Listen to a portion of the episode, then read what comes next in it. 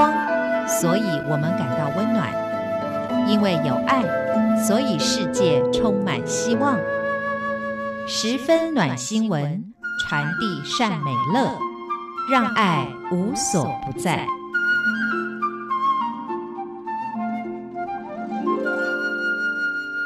各位亲爱的听众朋友，您好，欢迎您再一次的收听《十分暖新闻》，我是李正纯。我们常说残而不废，而今天要分享的这位刘建仁神父的故事，就是一个最好的例证。虽然他来到台湾，不幸感染了小儿麻痹症，以及发生了车祸被截肢，但这些不幸的遭遇，并不能够阻挡他对台湾的爱，他对台湾的付出。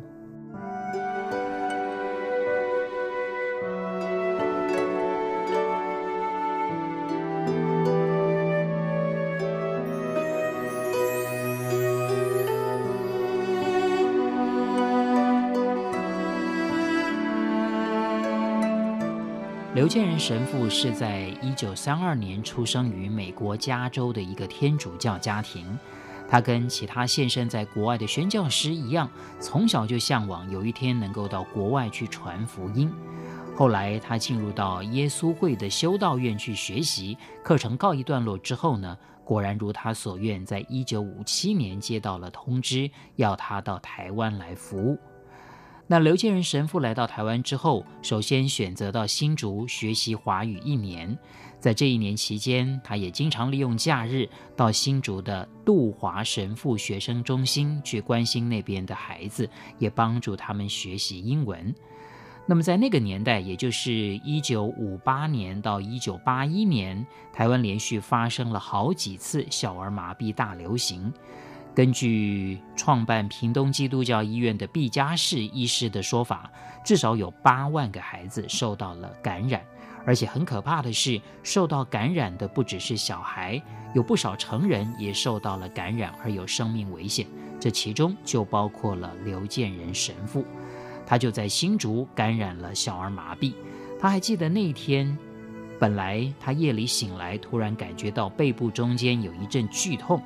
起先他不以为意，因为他正好要参加耶稣会修士一年一度的闭境活动，他想结束之后再去看医生，没有想到这样就导致了病情更加的严重。当八天的闭境活动结束的时候，他已经全身麻痹而无法动弹了。当时台湾对治疗小儿麻痹症的知识可以说是完全的缺乏，所以在美国天主教会的帮助下，几番波折，好不容易才使得他有了特殊的机会，可以搭上美军的医疗专机回美国就医。但是却没有想到，当他被送到医院，医生准备为他开刀的时候，因为注射了麻醉用的药剂，竟然导致刘神父的心跳跟呼吸都完全的停止。经过了紧急的抢救，九十分钟之后才再度恢复了心跳，送进了加护病房。由于情况非常的危急，当时还紧急拜托了一位刚好到医院来探望病人的神父，为刘建仁神父做了临终圣礼呢。但就像后来刘建仁神父所说的，每一件事情都有上帝奇妙的安排。那经过几个礼拜之后，他终于苏醒过来，也逐渐康复，可以继续他的物理治疗。但是他的心中只想到一件事情，那就是希望能够回来台湾继续他的传道工作。可是医生却告诉他，他永远都没有办法再站立起来了，这一生都只能够依靠轮椅行动。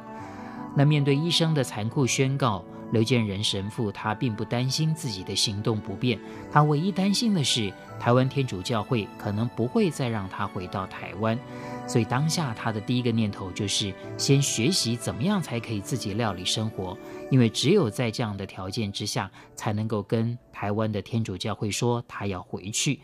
所以呢，他经过两年时间的复健治疗，经过医生评估之后呢，他终于可以自己乘坐轮椅行动自如。那么，在一九六零年的时候，刘建仁神父就写信给他曾经去关怀过的新竹杜华神父学生中心的孩子们，把他的近况告诉这群孩子们，也让他们知道他自己很希望能够回到台湾，跟他们一起学习认识信仰。那孩子们看到这封信的时候，几乎都感动得流下了眼泪。那正好呢，耶稣会的会长倪永祥神父到这个杜华神父学生中心去探望学生，他看到了学生哭红了眼，不知道发生什么事。后来学生把刘建仁神父的信给他看，他看完之后就主动回信给刘神父，告诉他只要医生证明他可以旅行，而且有能力在台湾从事传福音的工作，他就愿意接纳刘神父回来。就这样子，刘神父呢就取得了美国医师的确定信函，而且也非常顺利的，在一九六五年再次的回到台湾来，也在一九六七年完成了台湾耶稣会规定的语言跟神学的课程。当这些该具备的条件都有了之后，他思考了一件事情，就是要投入哪一种领域去工作呢？由于他自己必须要乘坐轮椅才能够行动，而且是终身使用轮椅，所以他决定再次回到美国学习复健课程。这样子，等他再次回到台湾之后，就能够帮助跟他一样深受小儿麻痹症摧残的人。那么后来他学成以后，来到了台湾，就受聘在台北的三军总医院当顾问。这一做竟然就长达三十一年的时间，直到二零零二年才退休。那在三军总医院服务期间，他遇到了许多病人询问他关于复健之后该如何面对工作环境的事情，这让他有了一个想法，就是应该要设立一个专门服务的中心，来帮助这些深受小儿麻痹残害，或者是因为车祸受伤而导致身体有残障的人士。所以在一九七三年，他就把自己所有的钱跟美国亲朋好友给他的捐款，他全部拿出来，在台北设立了更生复健服务中心，成立了辅导小组、成长团体、咨商团体，还有心理社会各方面的咨询服务，替身体有残缺的人士谋职，那么甚至还帮助这些人士成家立业，建构美满的家庭。但没有想到，一九七四年，刘建仁神父搭车去新竹照顾残障朋友，回程的路上，突然有一辆卡车笔直地朝着他所乘坐的车子冲撞过来，结果开车的司机当场死亡，而刘建仁神父则是双腿严重挫伤。经过八个月的治疗之后，他再次被送回到美国疗养。却因为感染骨髓炎而被主治医师判定必须把左腿膝盖以下全部截肢才能够存活。这样残酷的打击真的是接踵而来。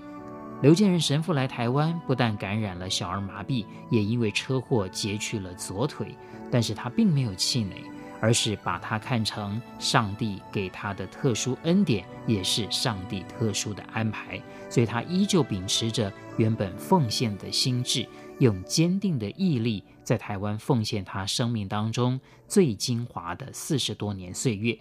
而且也因为生命当中有这种残酷的经历，才使他想到投入钻研职能鉴定的学士。